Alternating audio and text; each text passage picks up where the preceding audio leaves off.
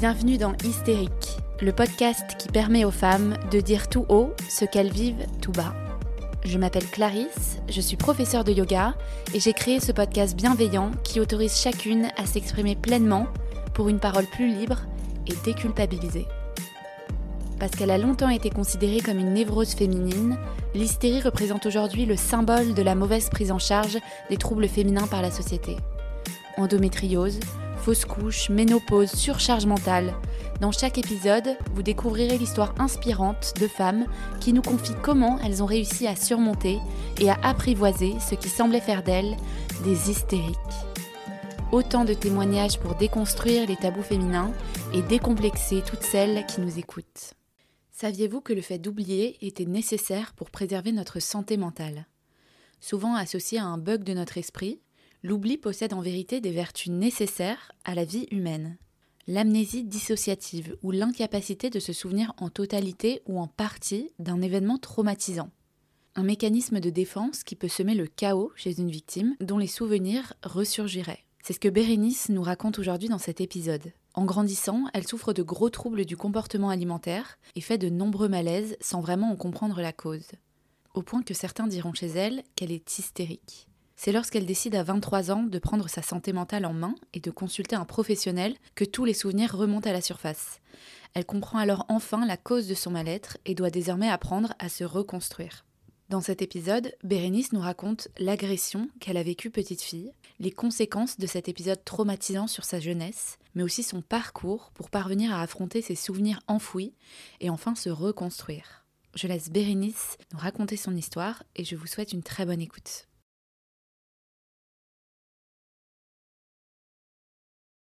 Hello Bérénice, merci de nous partager ton histoire. Comment, comment tu vas aujourd'hui? Coucou Clarisse. Eh bien écoute, euh, ça va, ça va très bien. Je suis très contente de faire euh, ce podcast avec toi, donc euh, ça va très bien. Ouais, génial. Moi aussi, je suis très contente de te recevoir. Bah, justement, est-ce que tu peux commencer par te présenter? Alors, euh, j'ai 32 ans. Je suis mariée avec Antoine depuis bientôt 4 ans, mais on est ensemble depuis presque 15 ans. Ah ouais. Donc là, ça commence à faire. ensemble, on a une petite fille qui s'appelle Augustine et euh, qui aura 3 ans au mois de mai. Sinon, dans la vie, moi, je suis prof des écoles et j'ai également un blog depuis de nombreuses années qui a ensuite évolué en compte Insta sur lequel je communique euh, sur beaucoup de choses comme euh, la mode, mais aussi euh, plein d'autres sujets. Et je fais aussi de la photo euh, à côté. Trop bien. Bah, tu nous partageras ton blog, comme ça je, je le mettrai dans la barre d'informations. Aujourd'hui, Bérénice, tu vas nous raconter ton histoire. On va aborder des sujets dont on parle peu, des sujets qui sont, qui sont sensibles, qui sont très graves, notamment l'agression sexuelle, troubles du comportement alimentaire, grossophobie. C'est des tabous qui font ou qui ont fait partie de ta vie un jour. Et tu vas également nous raconter comment tu es parvenu à, te reconstruire, à guérir et, te libérer euh, de ces tabous. Le, long euh, parcours euh, de la combattante. Est-ce que tu, peux un petit peu nous décrire quel genre de, petite fille tu étais quand tu étais plus petite? Alors j'étais une petite fille qui était plutôt calme, assez gentille, sensible et très, très bonne élève, un peu voilà, petite fille un peu parfaite entre guillemets. Mais ça, c'est quand j'étais voilà avant l'adolescence. J'étais euh, voilà, j'étais très sage. Tu faisais pas de vagues quoi. Non, pas trop, non, non. Bon, après, j'avais, euh, voilà, à 2-3 ans, j'étais assez caractérielle, oui. Euh, comme beaucoup d'enfants, je pense. Mais, mais non, sinon, j'étais, j'étais assez, assez gentille, assez, assez sage. Et du coup, dans quel cadre familial tu as grandi? Est-ce que tu, tu dirais qu'il était bienveillant alors, euh, moi, j'ai grandi avec mes parents qui sont toujours ensemble et euh, j'ai aussi eu deux petits frères. Et moi, le souvenir que j'ai de mon enfance, c'est une enfance qui était euh, vraiment très heureuse. Quand j'étais petite, je me sentais toujours très aimée par mes parents. j'ai le souvenir qu'on partait en vacances, enfin vraiment des, des, des choses chouettes de ma vie d'enfance. Euh, je m'entendais plutôt bien avec mes frères aussi, même si bon, parfois on avait quelques disputes un peu violentes. Mais bon, je pense que ça c'est commun aussi. voilà, c'est ça. Euh, mais bon, il y avait toujours quand même beaucoup de respect, beaucoup d'amour entre nous tous. Les seuls mauvais souvenirs que j'ai pu avoir pendant longtemps avant, avant que d'autres ne me reviennent, c'était vraiment juste les remarques autour de mon poids et de mon alimentation. par ma maman qui était, qui était déjà assez stressée sur ces sujets-là. Ok, et sinon, ça, t'avais quel âge environ? C'était à partir de mes 7 ans. Ok, parce que tu avais Ouais, alors parce que moi j'ai une tante euh, qui était pédiatre et qui a vite euh, stressé ma mère sur mon poids, qui lui a vite, euh, qui lui a vite dit que j'allais devenir obèse, qu'il fallait que je fasse attention. Et même les autres pédiatres ou les autres médecins que je pouvais voir ont vite dit à ma mère que voilà que j'étais en surpoids ou que je j'étais sûrement sur la ligne et qu'il fallait faire attention. Et ça c'était quelque chose qui stressait ma maman parce que elle avait pu être un peu un peu dodue quand elle était petite et elle avait très très mal vécu. Et donc euh, je pense que voilà, sa hantise c'était vraiment que ses enfants soient gros et donc comme euh, on, lui faisait peur à ce sujet-là, elle m'a vite euh, posé des limites sur mon alimentation, elle m'a vite interdit des choses, voilà. Donc ça c'était c'était les seuls voilà, les, mauvais souvenirs que j'ai pu avoir quand j'étais petite, c'était vraiment lié à ça. Ouais, ok. Bah j'imagine que c'était pas non plus évident à 7 ans euh, d'être déjà dans la, dans la restriction, tu sais. Euh, non, c'est vraiment pas le moment où on y pense, quoi. C'est clair, non, non, c'est clair. Du coup, je me suis vite dit, en fait, quand j'étais petite, que bah, j'étais trop grosse et que être trop grosse, c'était forcément quelque chose de mal. En fait, finalement, j'ai vite intégré aussi la grossophobie euh, intériorisée je, voilà, je me, je me, suis vite dit que être gros était un problème, qu'on ne pouvait pas être gros, enfin, et grosse euh, et être heureuse. Et donc, euh, voilà, ça m'a suivi pendant très, très, très, très longtemps. Ouais, d'accord. Et justement, est-ce que tu t'es déjà sentie hystérique en grandissant? Alors, quand je dis hystérique, c'est vraiment dans le sens euh, tu sentais un petit peu incomprise. Oui. Alors, c'est drôle parce que ce terme-là, justement, en fait, en grandissant, à partir de 13-14 ans, sans savoir euh, pourquoi ni d'où ça venait, j'ai commencé à faire euh, des, espèces de malaise. Euh, voilà, ça me prenait sans vraiment que je sache pourquoi, mais je pouvais tomber dans les pommes d'un moment à l'autre. alors mes parents, m'ont emmené voir des tas de médecins, on n'a jamais rien découvert. Et puis un jour, donc ma tante pédiatre a dit que j'étais hystérique justement et que je faisais ça uniquement pour me faire remarquer. Et ça, du coup, ça m'a énormément remué parce que ça a ajouté euh, vraiment beaucoup de culpabilité à ce que je pouvais vivre, qui était déjà pas facile. Euh, et donc voilà. Et donc c'est pour ça d'ailleurs que quand j'ai découvert ton podcast et ce, ce terme hystérique, ça m'a vraiment beaucoup parlé parce que euh, j'ai passé toute mon adolescence à me dire que bah j'étais hystérique en fait parce que euh, après euh, les malaises j'en parlerai après, j'ai des troubles du comportement alimentaire. et du coup, ça, ça, je me sentais très incomprise à ce, à ce niveau-là. Ouais, justement, est-ce que tu, tu comprenais d'où venaient ces, ces malaises? Euh, Alors à ce moment-là, j'en avais aucune idée. Je me disais bien que ça avait sûrement un rapport avec le psy, euh, parce que je commençais en même temps à être pas vraiment bien ni dans mon corps ni dans ma tête. Mais euh, à cette époque-là, c'était très flou. Le pourquoi du comment, ça a mm. été que bien plus tard que je me suis dit ah oui, bah, c'était pour ça. Oui, d'accord. Parce que euh, parce qu'ils arrivaient à des moments précis ou c'était vraiment euh, de manière aléatoire dans ton quotidien?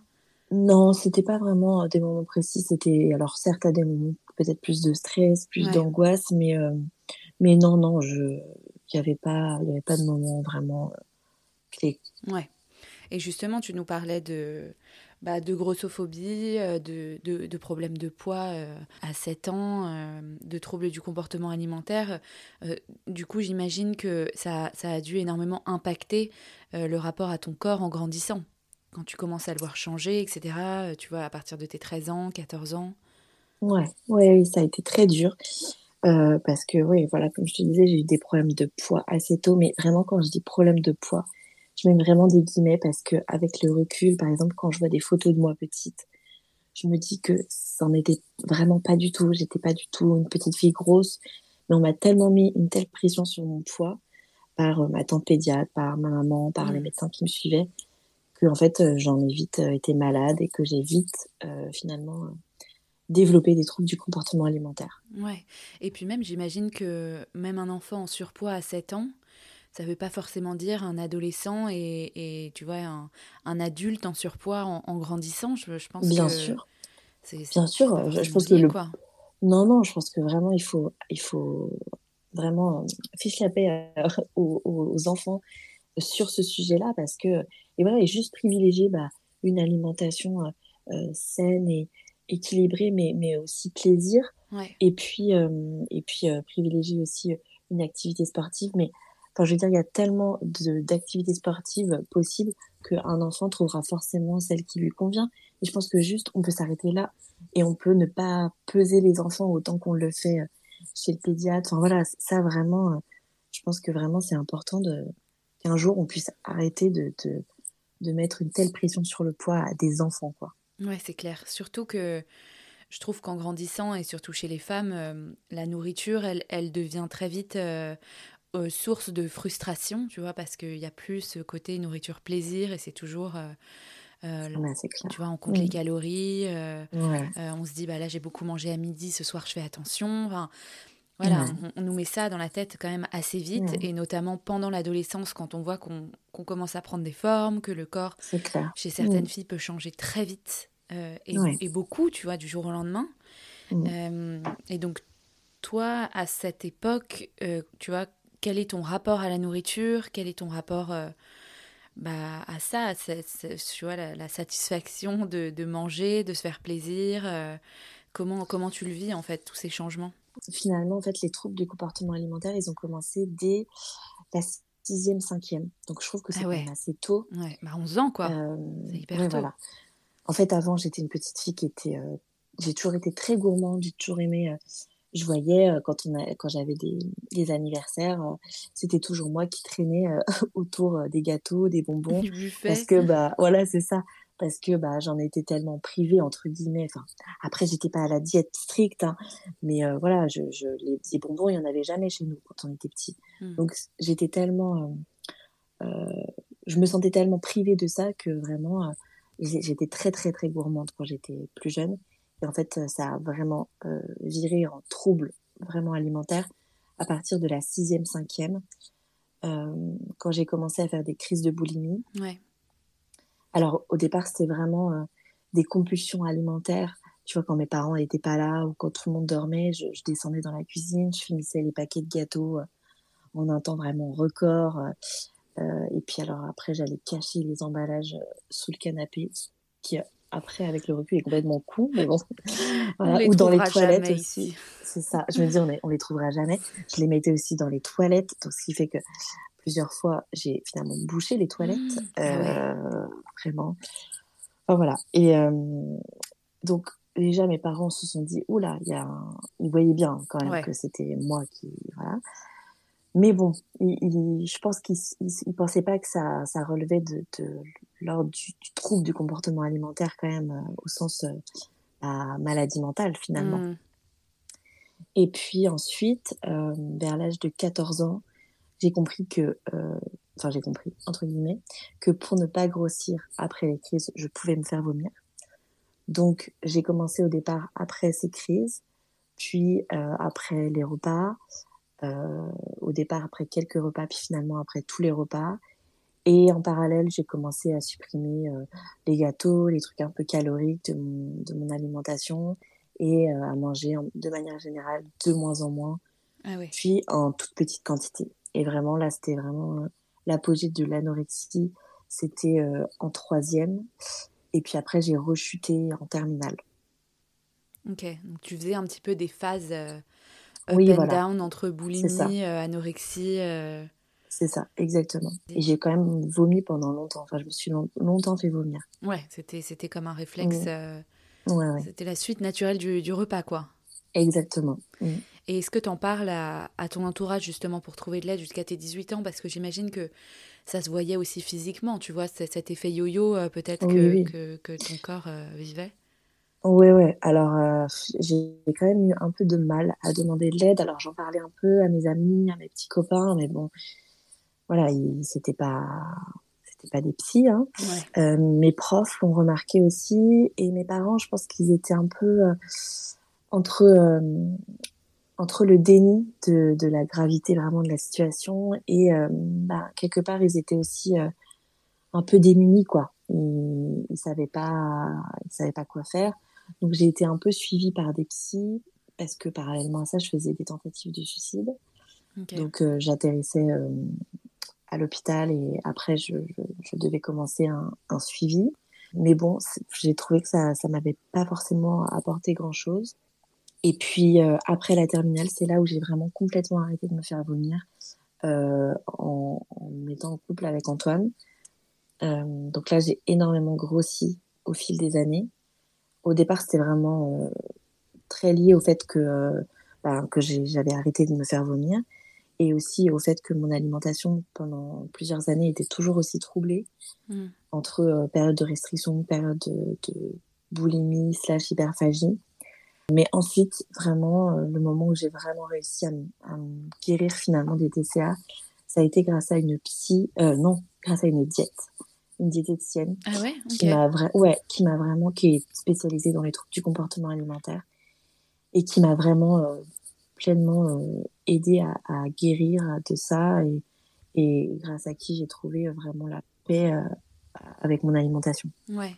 Et justement, c'est intéressant. Est-ce que tu peux nous, est-ce que tu saurais identifier un peu le sur quoi elle a travaillé, tu vois, quel a été le, déclic pour toi, qu'est-ce qui a marché pour, pour t'en libérer? Parce que les troubles du comportement alimentaire, tu l'as dit toi-même, euh, c'est pas que une relation euh, euh, compliquée avec la nourriture, c'est une vraie maladie, mmh. une maladie mentale. Euh, donc c'est pour ça que ça m'étonne que ce soit une diététicienne, tu vois, qui, qui réussisse ouais, alors... à c'était oui, un alors, ensemble aussi, j'imagine. Oui, c'est ça. Et puis c'était c'était une diététicienne qui était en plus. Euh, parfois, on, on, on, ne parlait pas du tout d'alimentation hein, quand on se voyait. Donc c'était aussi. Euh, voilà, pour moi, je considérais que c'était aussi une psy.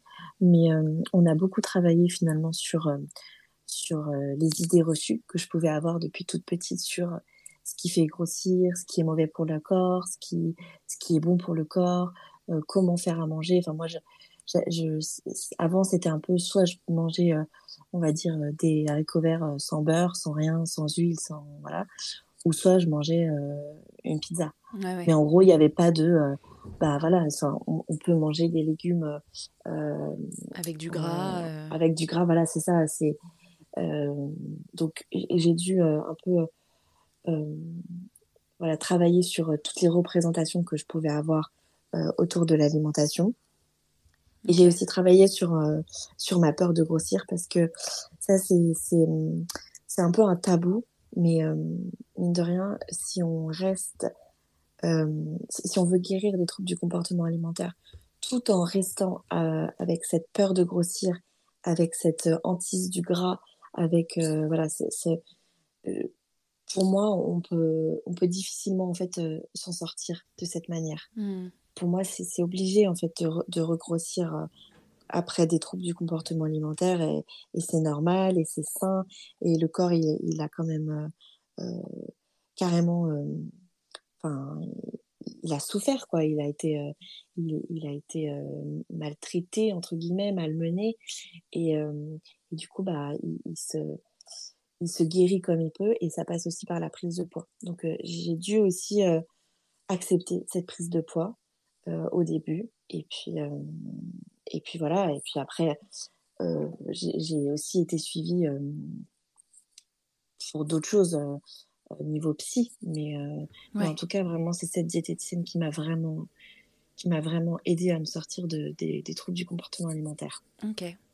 Et, et, justement, quand est-ce que et comment tu découvres euh, ce qui se cache réellement derrière ce mal-être, justement, ces troubles du comportement alimentaire et même euh, les malaises dont tu parlais au début?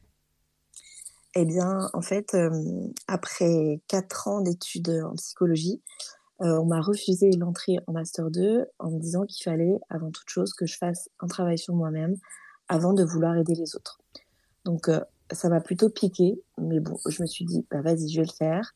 Euh, j'avais pas eu vraiment de réel suivi depuis mon adolescence et euh, les différentes hospitalisations, voilà. Donc, euh, j'en ai commencé un avec une psychologue et une hypnothérapeute qui m'ont vraiment aidé à réaliser en fait que si j'avais été mal toute mon adolescence et le début de l'âge adulte, c'est parce que euh, j'avais été violée par mon oncle quand j'étais enfant. Ok. Donc là, euh, et, chose que tu avais complètement supprimée de ta mémoire. Exactement, complètement. Alors, il y, avait des choses, en fait, avec le recul, je me dis, bah, mon corps, il essayait de me parler quand même. Hein. Bien sûr. par exemple, quand on allait dans cette maison où ça s'est passé, j'avais systématiquement des espèces d'infections urinaires. j'avais très très mal au ventre. voilà, je, je, finalement, et puis bah, évidemment, les troubles du comportement alimentaire, les malaises, c'était aussi mon corps qui disait non, stop, là ça va pas, euh, il s'est passé quelque chose de grave, euh, je, je vais pas bien. Mais mon esprit en fait avait tout. Voilà, c'est un déni euh, traumatique en fait. Enfin, une, une, amnésie quoi. Oui, voilà, c'est ça, une amnésie traumatique. On, est totalement, on a comme oublié en fait. C'est dingue. Et, et, justement, moi j'imagine à quel moment ça te revient tu vois, à l'esprit, tous tes souvenirs? Est-ce que c'était d'un coup? Est-ce que c'était un travail, euh, euh, tu vois, un peu saccadé, séquencé avec ton psy? Euh, C'était de l'EMDR Enfin, tu vois, comment Alors, c'était. Alors, en fait, on a travaillé sur, sur ça avec la psy. Et c'est revenu à ce moment-là, quand, au fur et à mesure des séances avec la psy, que on m'avait fait du mal. Ok. mais et puis je commençais voilà, je refaisais des cauchemars. Du coup, vraiment, c'était c'était une période pas très, pas très évidente.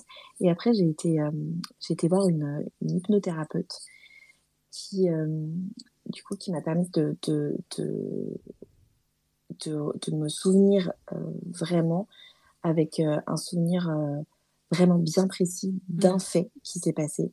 Et alors là, je me souvenais vraiment, vraiment évidemment du lieu et les circonstances exactes. Et tu vois, je, je me souvenais même de détails très précis comme par exemple la couleur de mon pyjama. enfin vraiment ça m'a ça m'a permis de de, de tout euh, bah, de, de, me, de, me, souvenir comme si je le revivais en fait euh, une seconde fois. Dans les détails quoi. Voilà, c'est ça. c'est incroyable quand même la, la puissance du cerveau de te protéger quoi de ces mmh, souvenirs là et, et, en même temps on voit que ton corps quand même euh, essayait de t'envoyer des signaux en te disant qu'il y avait, il y avait quelque chose qui était enfoui et qui n'avait pas été euh, guéri, finalement. Oui, c'est ça, exactement. Mm. Tu avais quel âge à ce moment-là? Du coup, tu étais étudiante euh, 22, euh, J'avais, ouais, c'est ça. Alors, c'était. J'avais 23 ans. Ouais, 22, 23. Ouais, c'est ça.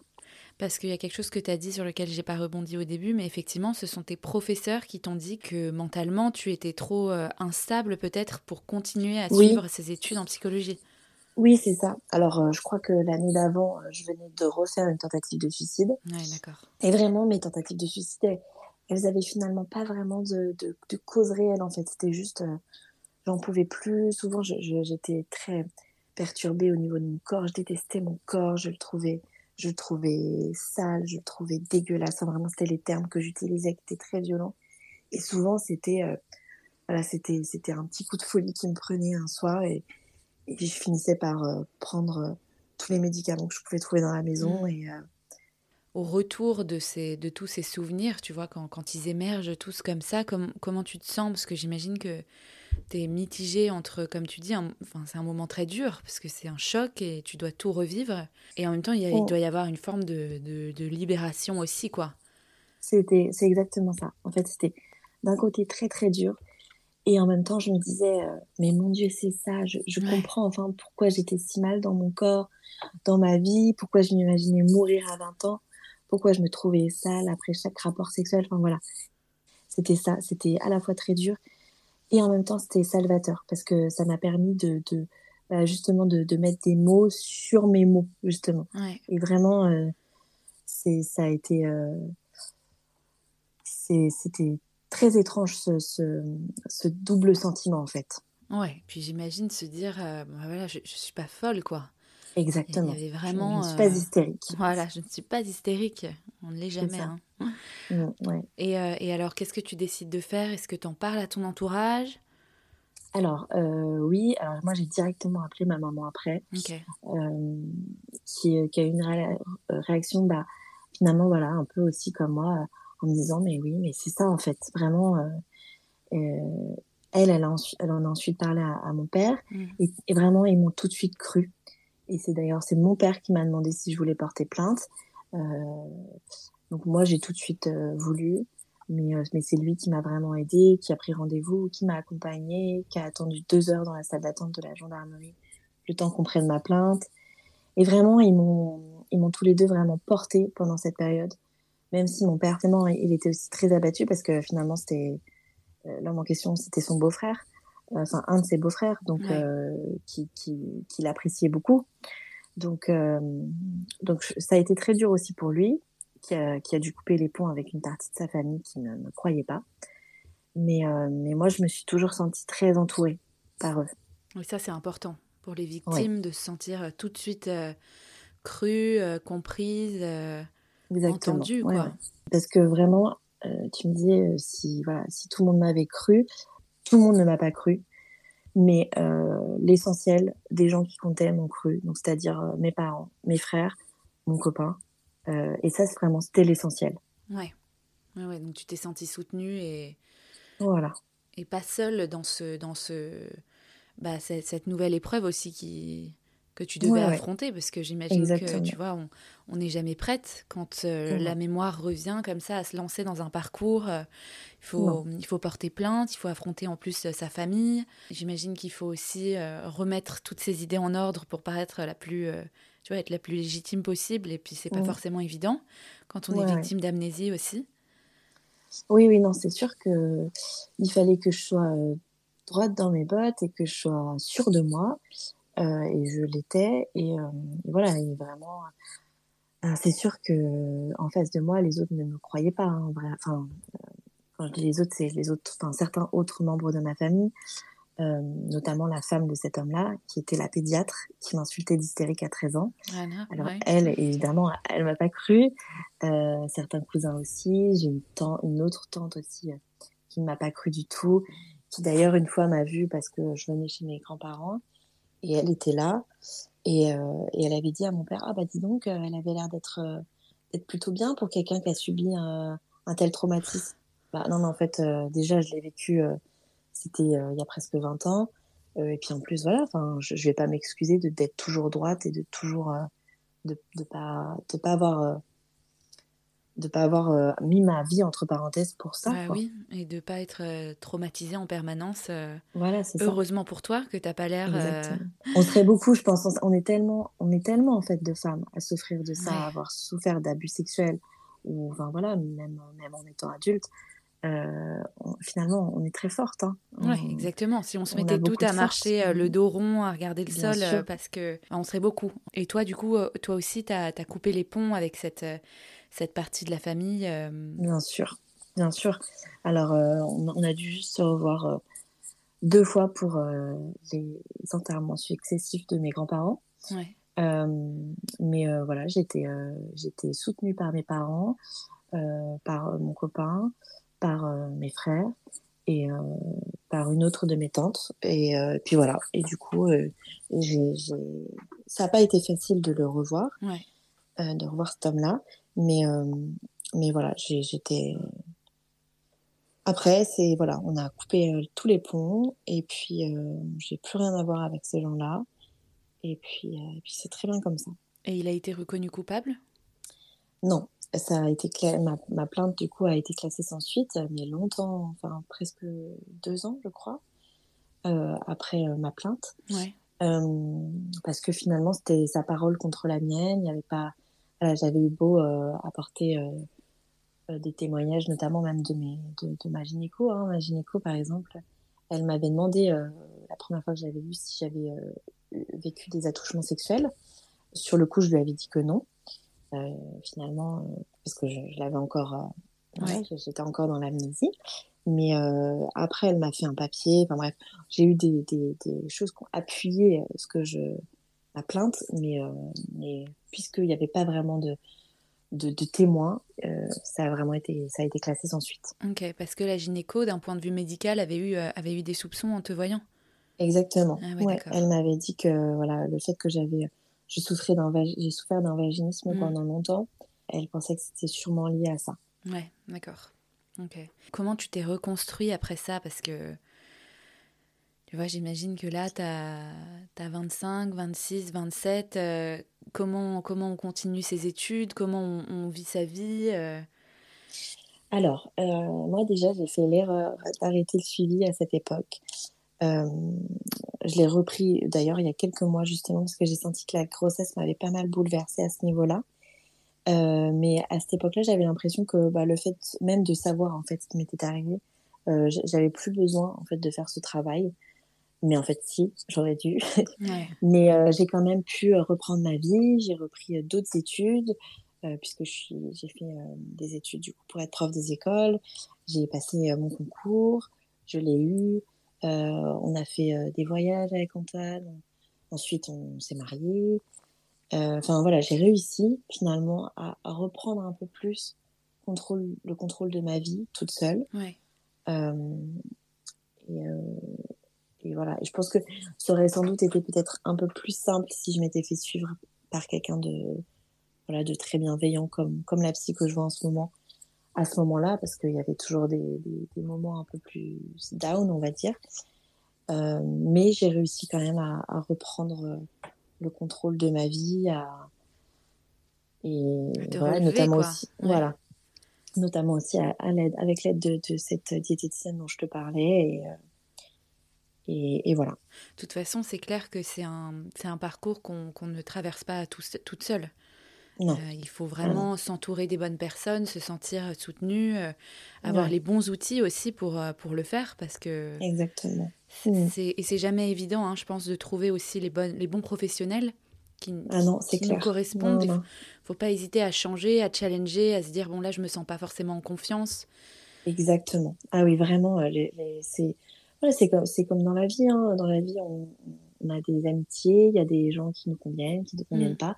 Et eh ben c'est pareil pour les psys, c'est pareil pour les, les, professionnels de santé. Euh, euh quand on peut, euh, surtout, enfin vraiment, surtout, surtout au niveau du, du psy. Enfin, je veux dire, un dentiste, s'il te plaît pas, si son humour est bof, bon, bah, au pire, euh, c'est une fois par an. dire, ça dure 20 minutes, bon. c'est ça, bon, soit. Mais, euh, mais un psychologue, vraiment, pour moi, c'est. Là, je suis trop contente parce que j'ai trouvé la perle, vraiment la personne avec qui euh, je me sens bien, qui est vraiment pas du tout dans le jugement et tout. Mais juste avant, j'avais trouvé une psychiatre qui était soi-disant vraiment spécialisée dans euh, les traumas, dans les troubles du comportement alimentaire et tout. Et en fait, euh, elle était euh, infecte, elle était hyper grossophobe. Elle voulait absolument me faire me faire dire que si si je faisais toujours des crises de boulimie parce que elle considérait que je pouvais pas être grosse sans avoir de, de une alimentation troublée, ce qui était faux en fait. J'étais grosse bah, juste aussi parce que bah il y a plein y a eu plein de choses dans ma vie qui ont fait que voilà. Mais là Là, pour le coup, j'avais plus de troubles du comportement alimentaire, donc je, je, pouvais plus avec cette psy et j'en ai changé. Et vraiment, c'est très très important de se sentir euh, écouté, de pas se sentir jugé, de se sentir euh, cru aussi, même par les mm. professionnels de santé. Enfin, voilà. Oui, complètement. Et justement, tu parlais de, troubles du comportement alimentaire. Est-ce que euh, le rapport à ton corps a changé, tu vois, depuis, depuis, depuis ces épisodes? Est-ce que tu t'acceptes plus Comment ça évolue? Euh, alors j'ai mis du temps, j'ai mis beaucoup de temps parce que j'ai notamment pris énormément de poids depuis cette révélation. Euh, vraiment, ça a été ça, voilà, que j'ai été que en, en, prise de poids, on va dire, en prise de masse, et, euh, et j'ai pris tellement de poids que dernièrement j'ai pris la décision de me faire opérer pour pour perdre. Ok. Et, euh, et, justement, ce poids, je, pense que ben, moi, ça a été une, manière de me protéger de ce que j'ai pu vivre.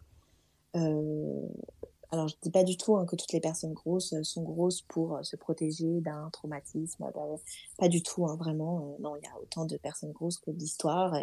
Et, voilà, mais moi, je pense que là, c'était le cas.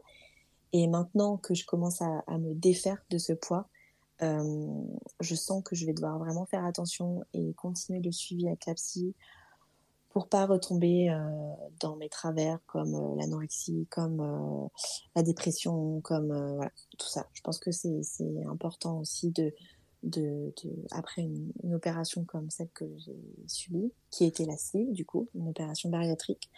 c'est très important de continuer le suivi et puis, à côté de ça, il y a la grossesse aussi, qui a été aussi un bouleversement pour mon corps.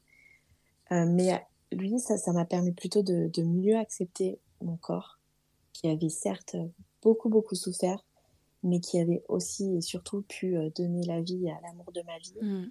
Et, et voilà, j'ai allaité Augustine pendant 18 mois. Donc ça, c'était aussi, c'était aussi un beau moment de me dire que mon corps, que je détestais, mon corps à qui on a fait du mal, était capable de nourrir, de nourrir l'enfant que j'ai pu, que j'ai pu avoir. Donc ça, c'est ça vraiment, c'était merveilleux.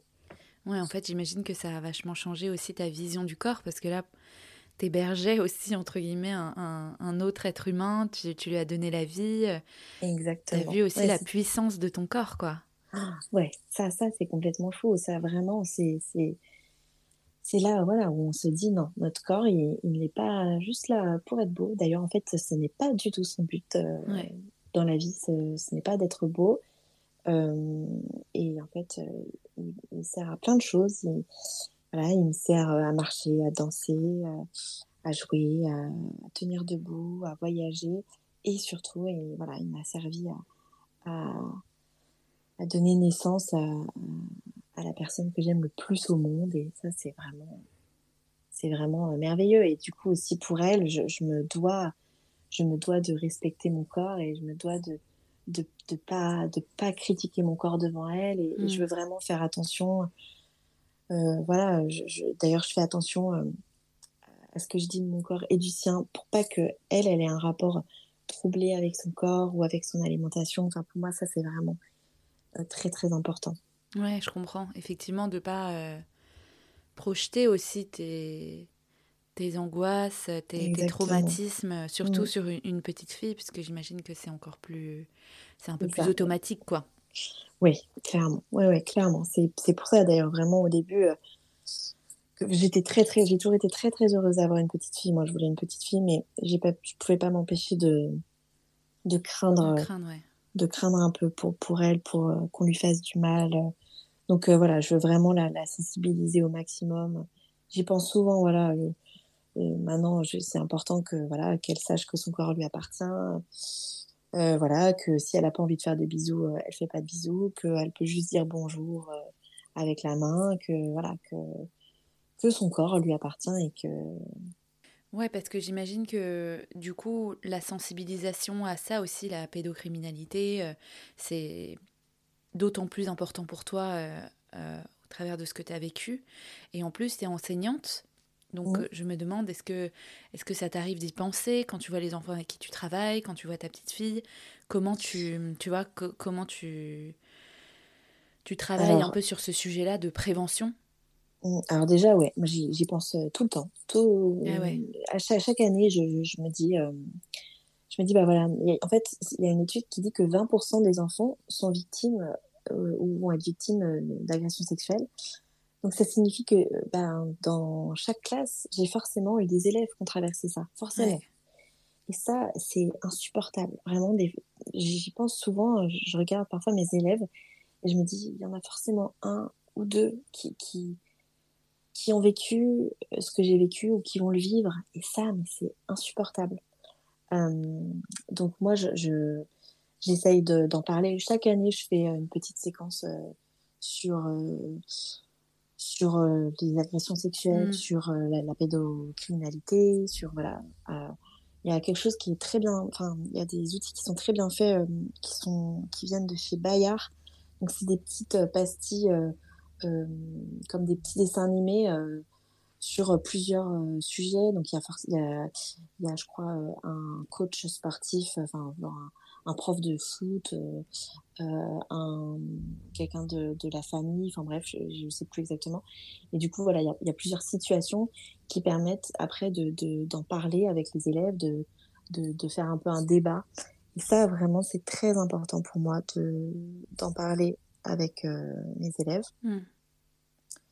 Et, et, voilà, et déjà, je pense que il faudrait euh, d'ailleurs qu'en tant qu'enseignant, on, soit mieux formé sur le repérage de, de ces enfants et, et, sur comment communiquer sur ces sujets. Je pense que vraiment, ça, serait c'est très très important. Ouais, je suis d'accord. Et j'ai l'impression qu'il y a quand même un, un certain tabou euh, quand même euh, euh, autour de ce, de ce sujet-là qui est très grave, et notamment aussi chez les parents, tu vois, qui, qui, ont peur d'aborder ce sujet qui est super bah, comme on disait, il est, il est, tellement grave que parfois on préfère l'occulter plutôt que, que, que, de le prendre en compte et en parler aux enfants, à les sensibiliser, etc. En se disant, de toute façon, ça nous arrivera pas. Oui, je pense que déjà, faudrait, faudrait qu'il y ait plus de campagnes sur le sujet. Ouais.